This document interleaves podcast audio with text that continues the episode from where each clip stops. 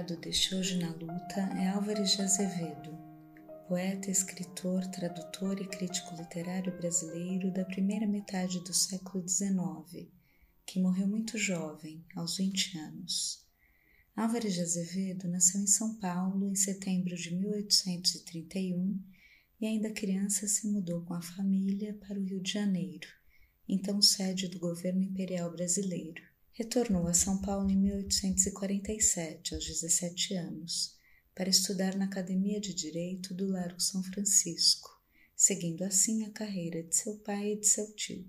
A criação desse curso marcou o desenvolvimento da cidade de São Paulo na primeira metade do século XIX, possibilitando a vinda de jovens estudantes de diversas províncias, fazendo com que São Paulo ficasse conhecida como cidade acadêmica.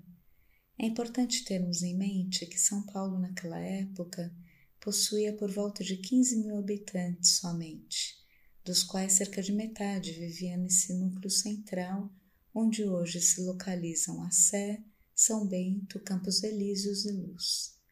Muito diferente, portanto, da posição central ocupada pelo Rio de Janeiro da época, com sua enorme importância política, econômica e cultural. Em suas cartas à mãe, Álvares de Azevedo revela certo incômodo com a cidade de São Paulo, tida como provinciana e tediosa, posto não oferecer um ambiente intelectual estimulante.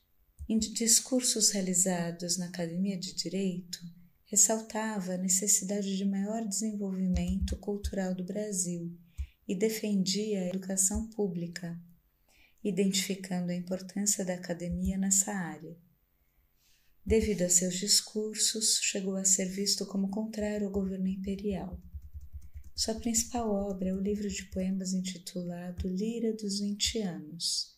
No prefácio à segunda parte da obra, adverte o leitor que sua unidade funda-se numa binomia, ou seja, na coexistência e no choque dos contrários, um dos pressupostos da estética romântica.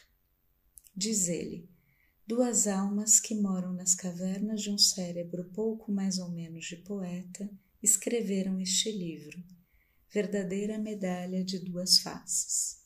Num dos poemas dessa obra, denominado Ideias Íntimas, Álvares de Azevedo descreve seu próprio quarto de estudante com os poucos móveis existentes, a bagunça instalada, poeira, os livros, destacando o conflito entre o ideal e o real, entre o desejo e a frustração, os sonhos e as negações. Nesse processo, o poeta percebe que a palavra, o contar, o dizer, o poetar, ordena o caos vivenciado, confere uma nova ordem ao quarto desordenado e ao próprio pensamento do autor.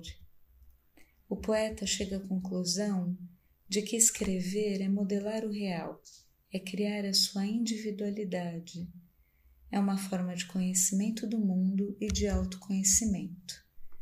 Além da poesia, Álvares de Azevedo escreveu o drama existencial intitulado Macário e a prosa terrível e sombria de Noite na Taverna. Dentre a sua obra, muitos dos textos acabaram por ficar datados e de difícil leitura em nossa época. Outros devem sua legibilidade à extrema criatividade com que o autor adaptou fórmulas e procedimentos literários compartilhados pelo universo romântico, criando uma escrita poética própria. Sua originalidade deriva da valorização poética do cotidiano, da tematização do homem em suas contradições e dualidades e do uso do humor. O tema da morte é muito presente em sua obra literária. Segundo relatos, a morte de seu irmão mais novo, aos quatro anos de idade, o impactou muito. Além disso, a morte de dois alunos do quinto ano de Direito por suicídio em 1850 o atinge particularmente. Sofrendo de tuberculose, volta ao Rio de Janeiro faltando pouco tempo para a conclusão do curso, vindo a falecer em 25 de abril de 1852, havendo controvérsias em relação à causa de sua morte. Praticamente toda sua obra foi publicada após sua morte, sendo muito lida e debatida até a primeira metade do século passado. Ainda hoje, cerca de 175 anos do lançamento de seus livros, sua obra continua sendo tema de estudos acadêmicos e está em domínio público, ou seja, com acesso livre para que possa ser lida. MTST, quem sabe mais, luta melhor.